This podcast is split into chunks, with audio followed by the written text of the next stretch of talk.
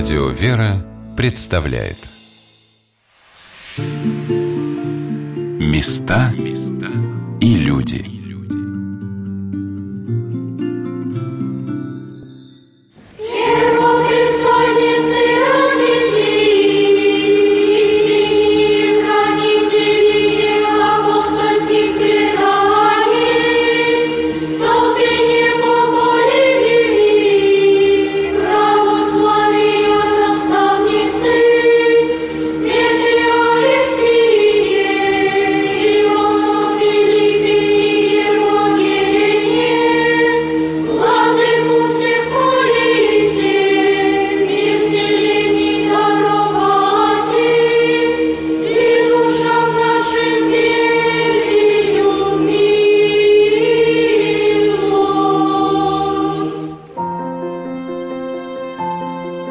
Есть в Москве такие места, которые притягивают к себе множество людей. Они вводят нас под тихие, намоленные своды храмов и в красивые уютные залы, освещенные присутствием святых. Для меня одним из таких прекрасных уголков Москвы является московское подворье Троицы Сергиевой Лавры. Здравствуйте, дорогие друзья, у микрофона Анна Шалыгина. Сегодня мне хотелось бы рассказать вам о месте, где соединяется молитва всех московских святителей, к которым обращаются своими чистыми, ясными голосами дети – это созданная на Троицком подворье в 2005 году хоровая школа. Московское подворье было пожаловано Троице Сергиевой Лавре в эпоху смутного времени царем Василием Шуйским на высоком берегу реки Неглинной, недалеко от Сухаревской площади. В XVII веке здесь был построен храм во имя Живоначальной Троицы в стиле нарышкинского барокко. На подворье останавливались лаврские монахи – а в веке XVIII рядом с храмом были построены митрополичьи палаты с домовой церковью, в которых с 1815 года жили московские митрополиты. В течение 46 лет совершал в Москве свое служение святитель московский Коломенский Филарет. Здесь служили святитель московский Иннокентий, священномученик Владимир, митрополит Киевский, который 14 лет пребывал на московской кафедре, святитель Тихон, патриарх московский всея Руси, был призван на патриарший трон именно отсюда, с Троицкого подворья.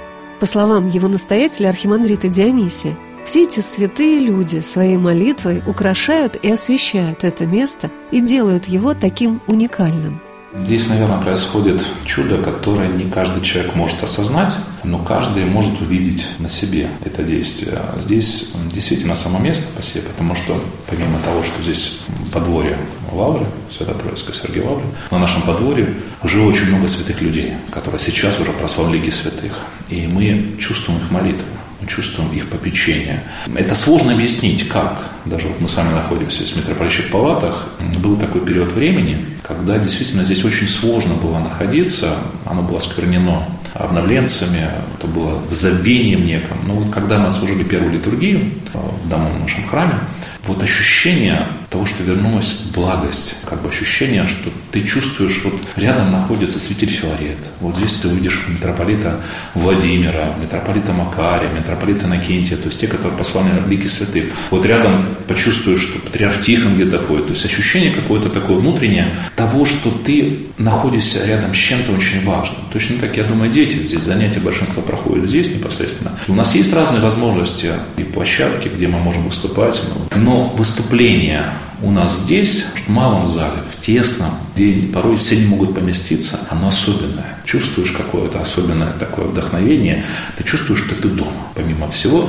Там, да, ты относишься к этому ответственно, там огромное количество людей приходит. Мы не можем сюда пригласить много, потому что максимум здесь 100 человек помещается, у нас родителей столько находится, мы даже гостей не можем пригласить. Но вот ощущение того, что ты находишься дома, я думаю, вот это вместе, и преподавательский состав, я искренне благодарен Господу, что Господь послал таких преподавателей, родители, которые не просто любят свое дело, да, они пытаются донести до детей то, что они знают, то, что умеют. Они пытаются поделиться, научить. И понятно, что это личный пример каждого из преподавателей независимо. Конечно, есть люди, которые больше уделяют, как Дарья Александровна, она руководит хорами, поэтому она буквально отдают всю себя этому хору просто, и мальчиков, и девочек. Но вот это ощущение того места, где ты находишься, тех людей, которые преподают, да, и то, что они поют на литургии, для них это основа.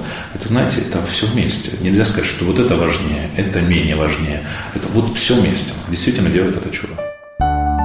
Мы беседовали с отцом Дионисием в митрополичьих палатах, рядом с комнатой, где по преданию находилась келья митрополита Филарета. Все в покоях московских святителей соответствует их высокому достоинству.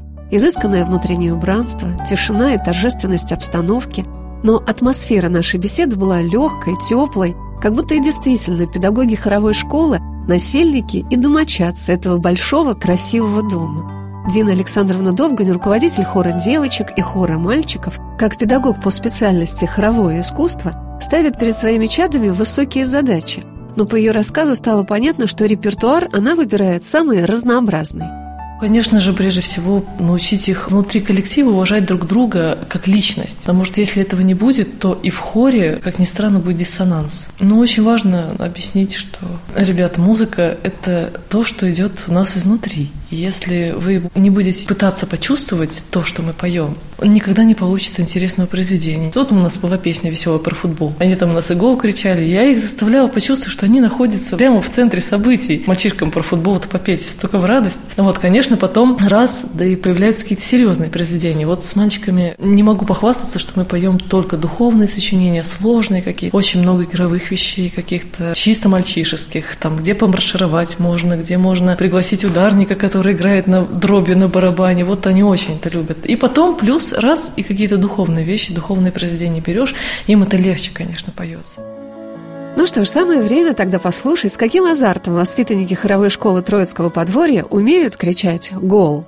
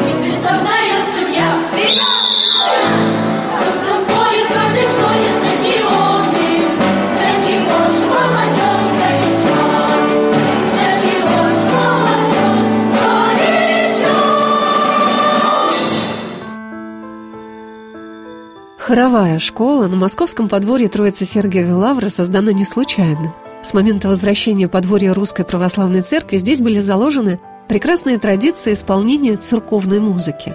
По инициативе настоятеля подворья, ныне митрополита Саратовского и Вольского Лонгина, было создано несколько хоров, профессиональные хоры под управлением Владимира Александровича Горбика, молодежный, любительский, детский, конечно, хор братский, потому что в наши дни Троицкое подворье – это мужской монастырь, московское подворье Троицы Сергиевой Лавры.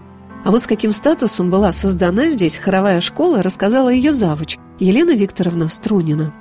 Наша школа была создана в 2005 году по благословению святейшего патриарха Алексея II. И сначала это была хоровая школа для мальчиков.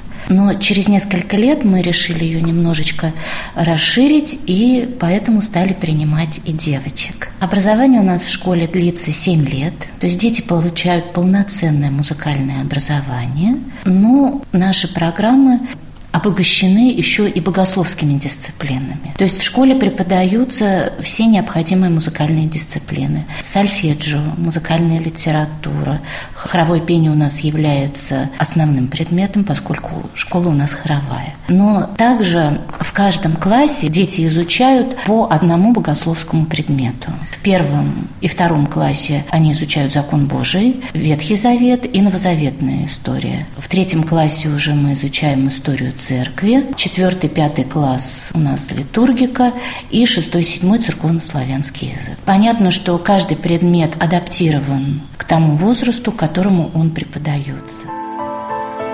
Настоятель Троицкого подворья архимандрит Дионисий Колесников рассказал, какой идеей было вдохновлено создание хоровой школы.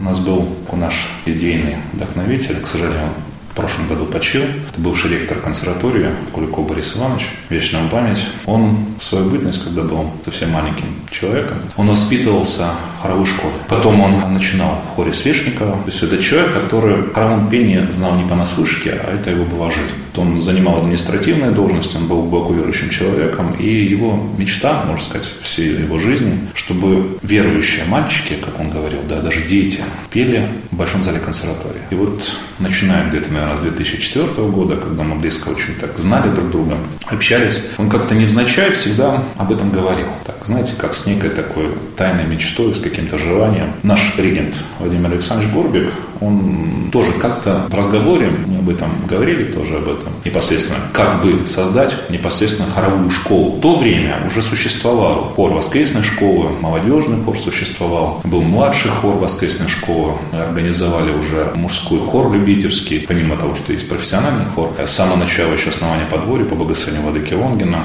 тогда был организован еще женский хор. То есть хоровая традиция была довольно-таки богата на подворье. Но хотелось именно детей учить профессионально пению, чтобы это все-таки были не любительские какие-то занятия и не с элементами какого-то профессионализма, а чтобы это было действительно очень серьезной основе, чтобы дети на свою жизнь не просто связывали с музыкой, дай бог, чтобы это происходило, и дальше они бы к этому стремились, чтобы непосредственно к пению на клиросе дети относились в первую очередь с благоговением, это основа, но еще с профессиональным рвением, чтобы люди приходили, как-то внутренне об этом задумывались, размышляли, стремились к каким-то высотам. И вот это понятно, что желание, само стремление, потому что для нас в первую очередь все-таки дети – это наше будущее. И мы понимаем, что так или иначе дети подвержены воздействиям этого мира и, можно сказать, их отрывает от церкви всеми силами. Информационное какое-то пространство, да, соцсети, улица, все что угодно, для того, чтобы ребенка не оставить в храме. Воскресная школа у нас создана на базе посещения добровольного. То есть ребенок, когда есть желание, стремление, когда есть возможность, он посещает школу воскресную. Хоровая школа все-таки обязательный такой процесс, и здесь происходит на самом начальном этапе отбор. Дети, которые понимают, что для них это важно,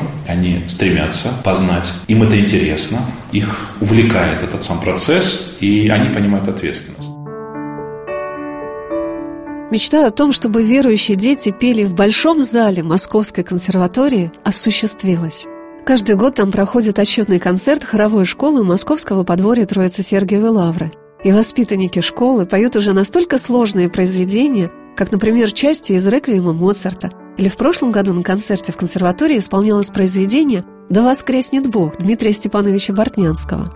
А вот как звучит в исполнении хора девочек сербская народная песня «Вера наша».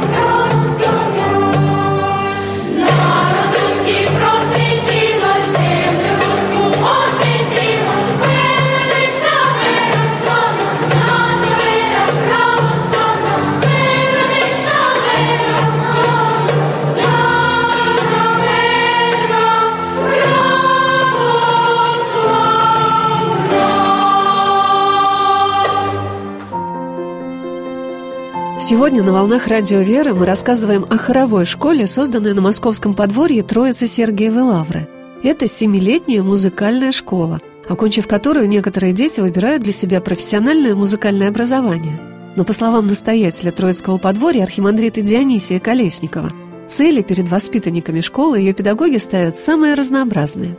Каждый человек может найти для себя то, что он ищет. Воцерковленные может найти действительно воцерковленность и стать ближе к Богу. Для этого есть все шансы. У нас священники преподают непосредственно в хоровой школе, в воскресной школе, в хоровой школе преподают. Преподаватели глубоко верующие люди. Они осознают, они понимают, они пришли сюда осознанно. Участие в божественной литургии. Но помимо всего этого есть очень глубокая профессиональная подготовка. То есть от детей действительно реально очень много требуют. Мы ввели какие-то дополнительные экзамены для того, чтобы повысить, да, какие-то даже конкурсы внутри школы для того, чтобы ребенок мог выступить в каком-то концерте, как солист или, может, как исполнитель. Проходит несколько конкурсов, то есть для него, если он действительно к этому стремится, есть возможность. Есть все, мы даже награждаем некоторых детей, если они проявляют какое-то рвение, дополнительным занятием уже за счет подворья. Да, мы оплачиваем специально преподавателя, если ребенок стремится. То есть возможность и профессионального, и самое главное, духовного роста есть. Поэтому главное, чтобы только было желание, стремление детей. Но без родителей тоже это невозможно, потому что если родитель не будет участвовать активно в жизни непосредственно ребенка и участие его в хоровой школе, этот синтез не получится.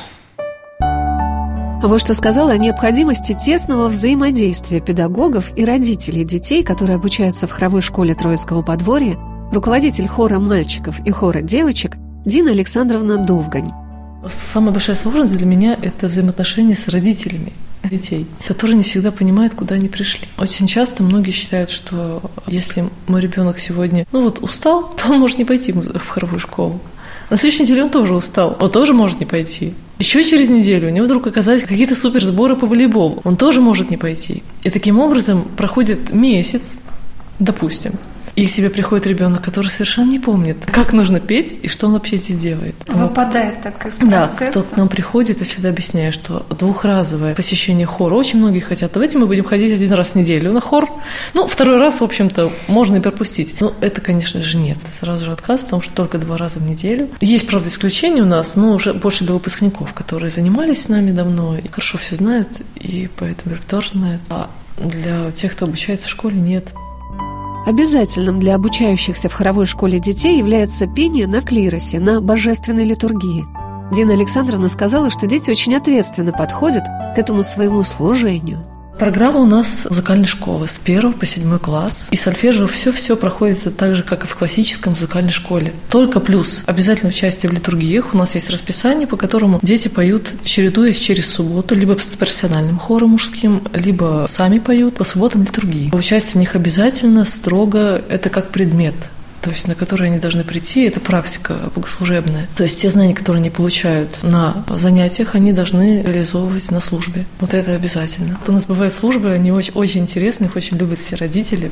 Ребята тоже любят, когда мы поем на два хора, допустим, девочки старшие на правом клиросе, а на левом клиросе младший хор. Они поют в основном только «Господи помилуй» в унисон, такими, такими детскими, детскими, такими. они там лет 5-6 стоят, совсем малыши. С первого полугодия, хорошо там месяца три-два, они научились немного петь и сразу их уже на службу приводят. То есть в школу могут поступить дети дошкольного возраста, да? На подготовительное отделение, да.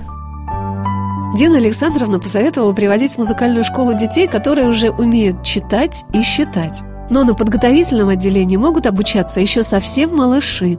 В саму музыкальную школу идти рано, потому что им в первом классе понадобится такой навык, как чтение и письмо.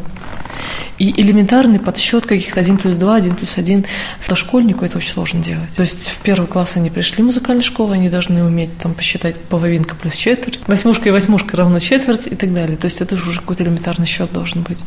Вот тоже письмо педагог написал на доске, они должны быстренько дальше записать что-то за ней. Поэтому, ну, я думаю, со второго класса неплохо было бы. А так подготовительные группы, конечно, в подготовительную группу может ходить до хоть четырех лет. Вот в самой музыкальной школе уже приобрести навык письма, чтение, потому потому что ну, тоже читать нужно по-другому, ориентироваться как-то все-таки. Поначалу хоровая школа на Троицком подворье была создана только для мальчиков. Сейчас в ней получают музыкальное образование и девочки. И подход к их обучению отличается друг от друга. Также это связано и с ломкой голоса у мальчишек, о чем сказал архимандрит Дионисий Колесников.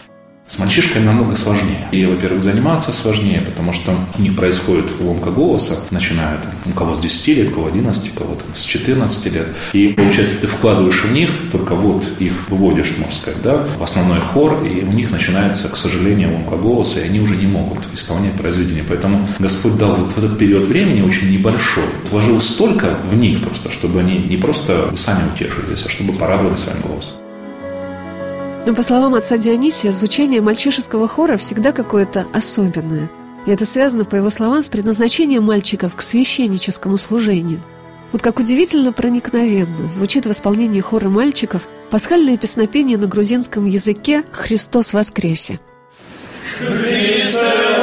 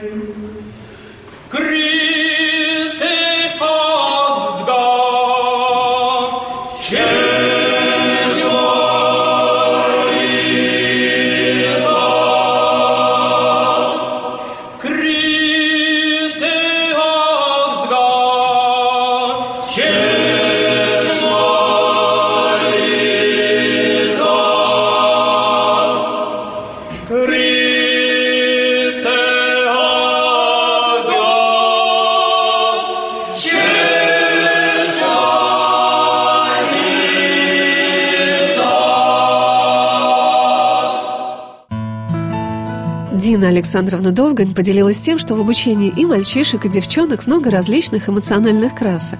И сами дети для нее часто что-то открывают, особенно мальчишки. А вот какими умениями наделяют их педагоги школы – когда они приходят в хор, ну, прежде всего мы распеваемся на занятии. Делаем упражнения, чтобы диапазон выровнять, и чтобы он постепенно у всех расширялся, становился... То есть это возможно, да? Конечно, возможно. Голос прекрасно развивается в детском возрасте. В этом отношении никаких проблем я не вижу. Ну вот распеваемся, и потом... Но обычно боремся с тембром, таким открытым, может быть, резким. Учу их плавно петь, мягким звуком, тембр, чтобы был благородный. Ну вот с этим приходится бороться, чтобы это было музыкально, чтобы фраза от начала до конца была в, едином ключе, чтобы они не разбивали ноты на отдельные какие-то, ну, много чем бороться приходится. Там какие-то, если скачки есть с нижней ноты на высокую, чтобы там чище, чтобы чувствовали этот скачок, не просто там интервал. Ну вот чтобы прочувствовали, что здесь композитор хотел сказать этой ноты конкретно. Но одним из основополагающих принципов обучения хоровой Троицкой школы является уважение и музыкальное, и уважение к личности другого человека, поющего вместе с тобой в хоре.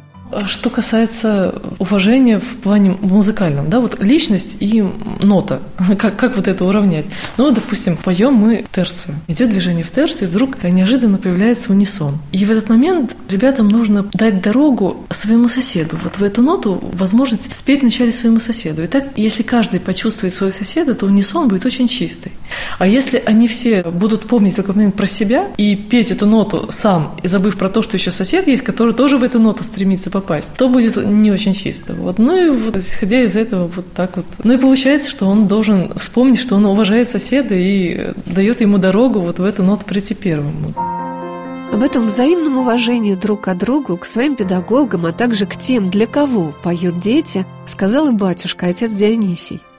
Дети действительно с каким-то благовением относятся к руководителю, они его искренне любят, уважают, в каком-то смысле благоговеют перед ним, потому что за его труд, который вот, иногда дети, они понимают, знаете, как вот, особенно когда маленькие, они как овечки стоят и моргают глазами, когда нет регента. Вот ощущение, что немножко потеряно. Пришел регент, все, они уже вот, они уже все, они уже певчие просто, да, поэтому в этот момент как бы, пение на клиросе в составе хора, он дает возможность почувствовать других людей, ощутить единение. В идеале, конечно, когда хор входит в единение с теми, кто служит в алтаре. Вот если это происходит, и еще самое главное, с прихожанами, тогда получается одно целое. Вот к этому мы стремимся. Конечно, в любом музыкальном коллективе серьезно подходит к выбору репертуара. Но по моим наблюдениям, в Троицкой хоровой школе он настолько разнообразен, что дети знакомятся не только с разными музыкальными стилями, но и с разными манерами исполнения – мы очень долго и сейчас, скажем, и спорим, обсуждаем с нашими преподавателями, а что исполнять. У нас были разные периоды времени. То мы любили очень сильное богослужение, только богослужебное пели, то только народное, то только классические, то даже какие-то элементы современные. Знаете, должна быть по всем миру. То есть понятно, что это основа нашего богослужения. Но если дети не научатся петь профессионально, классические, народные, патриотические, да, они не смогут вот эту музыку воспринять полностью, они не смогут оценить потом духовное. Потом, да, поэтому у нас Наш репертуар нашего хора, как и мальчишек, и так и девчонок, он состоит из направлений всех. Богослужебные тексты, классические, патриотические, народные, даже какие-то элементы современных, где же есть, да, современные авторы мы исполняли, мы даже есть близкие нашему подворье люди, мы исполняли их произведения. Поэтому для нас важно, чтобы ребенок получил всестороннее образование. Конечно, мы избегаем совсем современных каких-то вещей, да, которые ничего доброго не несут ребенку, просто хотелось, чтобы каждый из детей задумывался над теми текстами, которые исполняются, чтобы он проникал в глубину этих текстов, чтобы они не были в нем пустыми. И думаю, никого не оставляют равнодушными такие родные, любимые сердцу песни военных лет, которые в исполнении детского хора звучат еще более теплыми и проникновенными. Места